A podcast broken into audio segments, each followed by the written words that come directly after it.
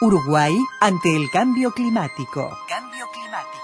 En la previa de la cumbre COP25 sobre ciencia repasa las acciones de nuestro país destinadas a cumplir con sus compromisos en materia ambiental. Un especial dedicado a descubrir lo que Uruguay prepara en materia de mitigación, adaptación y respuesta al impacto del cambio climático. Cambio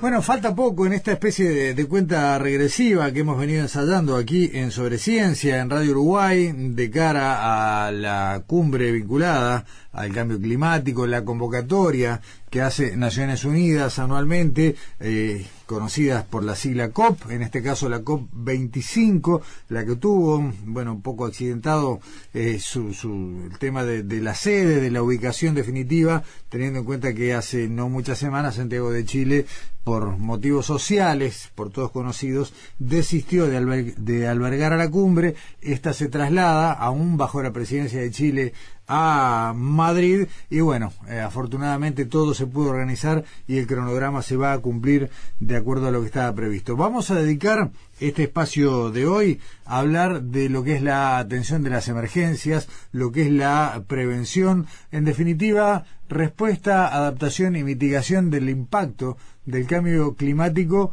vinculado a lo que puede ser la administración del riesgo, eh, ni más ni menos que eso. Eh, le agradecemos muchísimo al director nacional del Sistema Nacional de Emergencia, Fernando Traversa, por estos minutos. Fernando, ¿cómo estás? Buen día. ¿Cómo les va? Buenos días. Muchas gracias por convocarnos a este espacio. Sí, gracias a ti. Bueno, el SINAE integra obviamente el Sistema Nacional de Respuesta al Cambio Climático. Eh, y, la primera pregunta, a ver, el SINAE no es una organización antigua, es relativamente reciente en los tiempos de, lo que es el esquema de respuesta pública, pero se me ocurre que a pesar de eso ya han tenido que ir adaptándose y previendo nuevas maneras de dar respuesta a partir de la incidencia del cambio climático. ¿Es correcto, Fernando? Bueno, realmente el Sistema Nacional de Emergencias primariamente fue creado por decreto en el 95 en base al descubrimiento por parte del país de que no tenía condiciones para responder a situaciones como la que se habían vivido en el 93 con el incendio del Palacio de la Luz,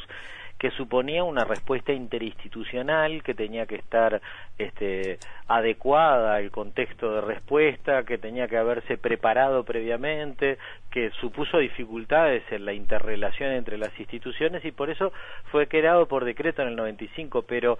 recién en 2005 cuando este, se venía demostrando que en buena medida esa herramienta que había sido creada más como una herramienta de respuesta ante la emergencia, es decir, ante sucedida la emergencia, cómo se activa y se responde, se empezó a procesar un cambio que es muy significativo y que tiene que ver con la comprensión de qué implica gestionar los riesgos y entonces se crea por ley en 2009 un sistema, ya no una, una institución nombrada como sistema, sino efectivamente un sistema interinstitucional y descentralizado. Y esto tiene que ver con la comprensión de qué es el riesgo y cómo debe gestionárselo. Entonces, por un lado, la comprensión de qué es el riesgo supone entender que la emergencia no es solo este, la constatación de un hecho grave sobre el que haya que responder, sino la correlación entre una amenaza, una exposición, una vulnerabilidad. Y entonces, cuando hablamos del cambio climático, lo que estamos hablando es que en realidad las condiciones van cambiando, tanto las condiciones de las amenazas, es decir, un conjunto de fenómenos de origen meteorológico, hidrológico, este, asociados a temas de salud por la reproducción de enfermedades por vectores, este, sobre la base del aumento de las temperaturas o los extremos de temperatura, tanto las olas de frío como las olas de calor, lo que en realidad suponen es, por un lado, un aumento de la amenaza, por otro lado, también un aumento de la exposición, porque algunos lugares que eh, antiguamente no estaban expuestos a determinadas condiciones, ahora lo están. Por ejemplo, cada vez se viene más al sur las temperaturas más calientes y entonces hay, hay enfermedades que estaban asociadas a determinadas temperaturas que este, antes no, no se registraban en el Uruguay por sus condiciones climáticas, pero en la medida que se va haciendo una atmósfera más caliente, van habiendo condiciones para que se den determinadas, determinadas enfermedades. En igual sentido, este, en la medida que las inundaciones eh, en determinadas épocas este, suponían crecidas de determinada dimensión, había personas que no estaban expuestas a esas inundaciones. Hoy hay áreas, este, digamos, estables de ciudades que recurrentemente son afectadas por inundaciones. Entonces, ¿qué es lo que cambia con el cambio climático? Cambia por un lado, en un proceso internacional de mejora de la conceptualización de qué es la comprensión del riesgo y la gestión del mismo, no solo este, cambia eh, la dimensión de las amenazas, sino también cambia la comprensión de cómo debemos abordarlos. Entonces, para mí es sustantivo que comprendamos que el mayor avance que ha tenido el país en términos de gestión de riesgo está fuertemente ligado también con la capacidad de adaptación que el país tiene ante este, los diversos este, riesgos que debe afrontar. Unos de ellos de origen climático. Claro. Pero también riesgos relativos al desarrollo, en este riesgos relativos al desarrollo. En este caso vamos a hablar de los relativos al cambio climático, pero pero podríamos hablar de cómo ha ido cambiando la matriz de los riesgos sobre la base, por ejemplo, del cambio de la matriz productiva. En un país donde tenemos el, el en el 5% del territorio, el 95% de la población, lo que nos sucede es que el 95% restante del territorio es un territorio eminentemente productivo y esa producción ha cambiado y entonces lo que antiguamente por una por una ganadería extensiva o por una agricultura extensiva este de pronto no se identificaban como riesgos porque había pocas cosas expuestas ante las potenciales amenazas, en realidad hoy por hoy, en la medida que se ha intensificado el uso de la tierra, este, lo que nos sucede es que hay más impactos porque el mismo evento ahora impacta más cosas que las que impactaba antes. Claro, el asunto eh, es administrar las tres dimensiones que, suelen venir de la mano, ¿no? Eh, dar una respuesta a lo que puede ser un impacto dentro de este menú de opciones que claramente, a ver, eh, siempre puede haber algo que uno no ponga en esa primera lista de lo que puede depararnos en, materia de una emergencia, el cambio climático. Tú mencionaste las sanitarias, las vinculadas a, los cambios de temperatura, los vinculados a los cursos de río, los vinculados a fenómenos atmosféricos intensos, pero siempre puede haber algo, como esto último que, que, dabas cuenta, vinculado, por ejemplo, a los cambios de los modos de producción que no hayamos registrado previamente y que pueda suceder. ¿Cómo te preparas para lo que nunca pasó, Fernando, como país, no como sociedad? Nosotros, como Sistema Nacional de Emergencias hemos ido colocando en este análisis del riesgo eh, tanto estas tres dimensiones, ¿no? O sea, este, la exposición, la vulnerabilidad y la amenaza, es decir, cuanto más conocedores de la amenaza, más capaces de alertar tempranamente, más capaces de dimensionar cuál va a ser el impacto, este, vamos a ser más capaces de gestionar ese riesgo. Cuanto más capaces seamos de reducir la exposición, es decir, siendo conscientes que un riesgo potencialmente puede estar afectando a determinadas personas o a determinada producción, eh, en la medida que reduzcamos la exposición, haremos, generaremos una reducción del riesgo. En la medida que generemos condiciones para que seamos menos vulnerables ante una misma circunstancia, es decir, por ejemplo, si yo tengo una inundación y esa inundación en realidad este, eh, es decrecida de curso de ríos o arroyos, tengo una, un riesgo que es bastante georreferenciable, digamos. Entonces puedo analizar cuál es la exposición, cuál es la recurrencia, puedo establecer mapas de riesgo y puedo decir, bueno, aquí hay algunas áreas que hay que realojarlas. Quiere decir, la mejor inversión pública para reducir el riesgo y adaptarse es apostar al realojo de determinadas familias que por el nivel de recurrencia y el impacto severo de las inundaciones, lo mejor como país es realojarlas. Pero tal vez haya áreas intermedias donde lo mejor es adaptarlas. Entonces, no es quitarles exposición, pero es adaptar la vivienda de forma tal de que sea menos vulnerable, por ejemplo, este, generando un segundo piso para que ante la misma situación, a pesar de que esté inundado, tenga la capacidad de seguir viviendo en el mismo lugar, adaptando las condiciones de vida durante el tiempo que la inundación se produce. Es decir, tanto sea reducir la vulnerabilidad como reducir la exposición, reducen el riesgo ante una inundación que de hecho si no encontrase gente dejaría de ser inundación para ser solo crecida. Entonces, eso para caracterizar un tema, pero después, cuando nosotros hablamos del riesgo, no solo hablamos de estas tres dimensiones, también hablamos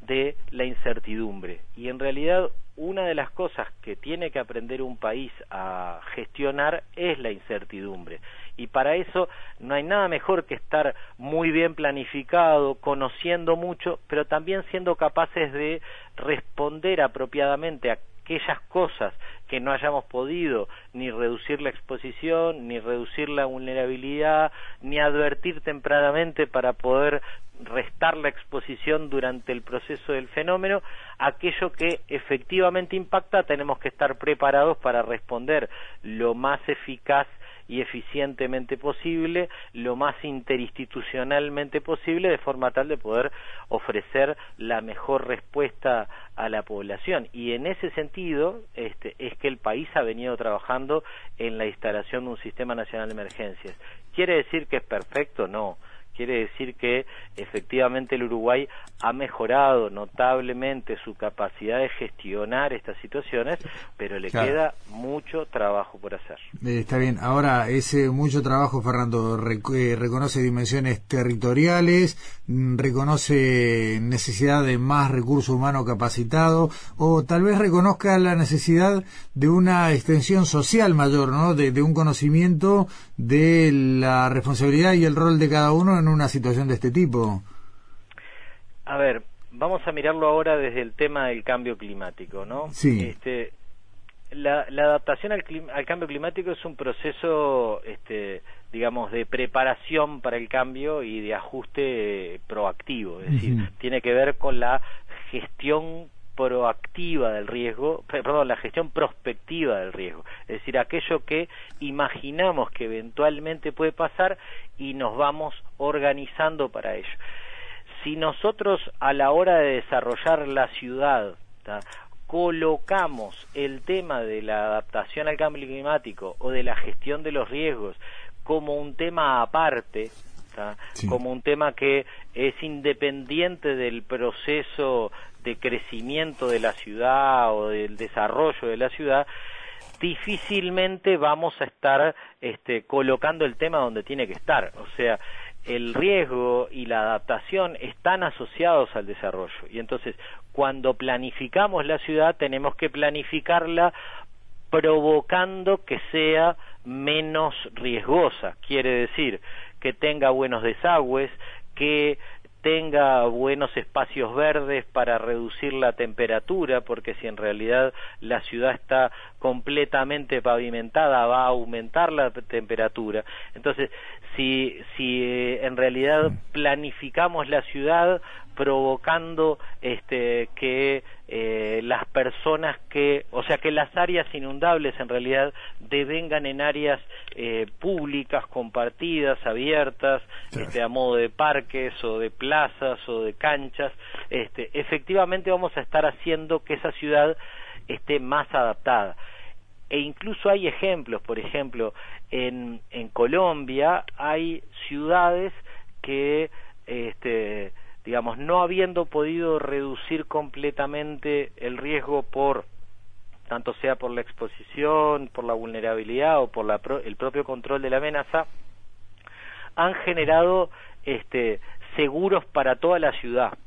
Y esto quiere decir, cuando la situación no sea pasible de ser este, controlada, tiene que transferirse el riesgo, porque el riesgo también tiene un riesgo que tiene que ver con el impacto dentro de la dinámica productiva, dentro de la dinámica este, familiar, de medios de vida. Entonces, eh,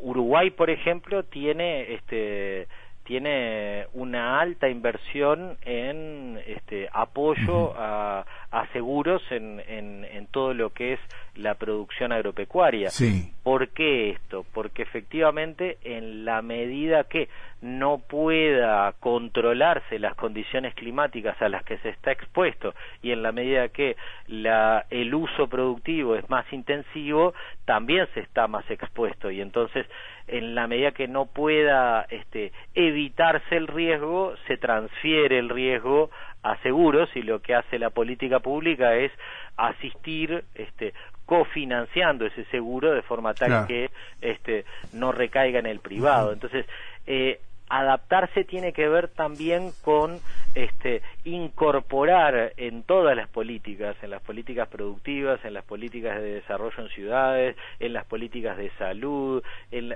en, todas las áreas, colocar una mirada a la adaptación, colocar una mirada prospectiva, este, de, de cómo imaginamos nos van a impactar los riesgos de forma tal de que cuando nos desarrollemos vayamos incorporando criterios que reduzcan potencialmente la exposición o potencialmente la vulnerabilidad de estos riesgos. Fernando, para, para ir terminando, eh, y, siempre de cara, podríamos hablar de, de, la emergencia en general, pero no quiero perder el eje de que estamos hablando vinculado a lo que es el fenómeno del cambio climático. Eh, ¿Qué nos falta como colectivo, como población, para eh, de alguna manera hacer nuestro aporte en, todas las dimensiones, ¿no? En reducción, en mitigación, eh, ¿qué, ¿qué, desde la óptica del SINAE, cómo cada uno en su lugar puede hacer algo por esto? Bueno, yo creo que primero que nada tenemos que reconocer este, que estamos en un país que viene haciendo un gran esfuerzo para reducir este, la digamos la producción de gases de efecto invernadero sobre la base de un conjunto de políticas que han este, mitigado notablemente esa dimensión, que venimos haciendo un esfuerzo eh, institucional, tanto del, de nivel nacional, departamental, municipal, para este, reducir el riesgo de desastres asociado a los efectos del cambio climático. Eh, pero creo que un elemento sustantivo para cada uno de nosotros es comprender que hay que ir cambiando nuestra cultura y eso quiere decir tanto las prácticas cotidianas que tengamos que, que puedan tener que ver con los cuidados del ambiente y demás, como especialmente el cambio de la mirada sobre los riesgos. O sea, una, una de las cosas que yo decía es, este, tenemos que hacernos más capaces para dimensionar la incertidumbre y esto no quiere decir este, ser paranoicos, pero prepararse hace la diferencia y entonces si yo este, eh, a la hora de producirse un cambio en las condiciones del entorno, yo tengo la capacidad de analizar rápidamente cuáles son esos cambios y tener integradas posibles recomendaciones tanto para mí como para otros, este, que puedan efectivamente este, reducir la exposición que yo tenga o que otro tenga, reducir la vulnerabilidad que yo tenga o que otro tenga ante fenómenos, efectivamente nos hacemos más resilientes. Entonces, eh, en la medida que cada uno de nosotros eh, hace gota entre todos, este, haremos marea. Este, la idea es que efectivamente tengamos la posibilidad de construir paulatinamente una cultura que ya no diga que somos parte de un país suavemente ondulado donde nunca pasa nada, en favor de un país que tiene una cultura adaptativa que va haciéndose más consciente de que el cambio de sus prácticas, el cambio de las maneras de sus cuidados va cambiando al país. Y hay que reconocer que en muchas áreas eso está pasando, digamos. Efectivamente, logramos que, habiendo tenido en 2016 este, después de muchísimos años de estar luchando contra foco autóctono de dengue, tuvimos un primer, este, un primer foco de casos de, de dengue autóctono y luego de 2016 volvimos a no tener dengue autóctono en los siguientes años y eso tiene que ver con las condiciones del entorno, pero muy especialmente con el esfuerzo que cada uno está haciendo en sus lugares, en el diálogo las instituciones para descacharrizar. Para tenemos un país cada vez más forestado y al mismo tiempo y sobre la base de un esfuerzo compartido entre la población que ha reducido la cantidad de quema en contextos de mayor riesgo por aumento de temperatura y baja de, del agua, este, riesgos que generan incendios, efectivamente, eh, paulatinamente tenemos un área cada vez más forestada, tenemos más temperatura en el ambiente, pero al mismo tiempo tenemos menos incendios año a año o si tenemos focos de incendios se responde tan rápidamente que no se queman las hectáreas que se quemaban. Entonces, en el trabajo compartido se está cambiando, pero hay que seguir profundizando el esfuerzo. está bien, está muy bien. Eh, Fernando Traversa, director nacional del SINAE, muchas gracias por estos minutos y bueno, eh, como siempre, seguimos hablando, ojalá con tiempo como hoy y si no a veces eh, a, las corridas como demanda la emergencia. Así será. Muchísimas gracias. Hasta luego. Hasta luego.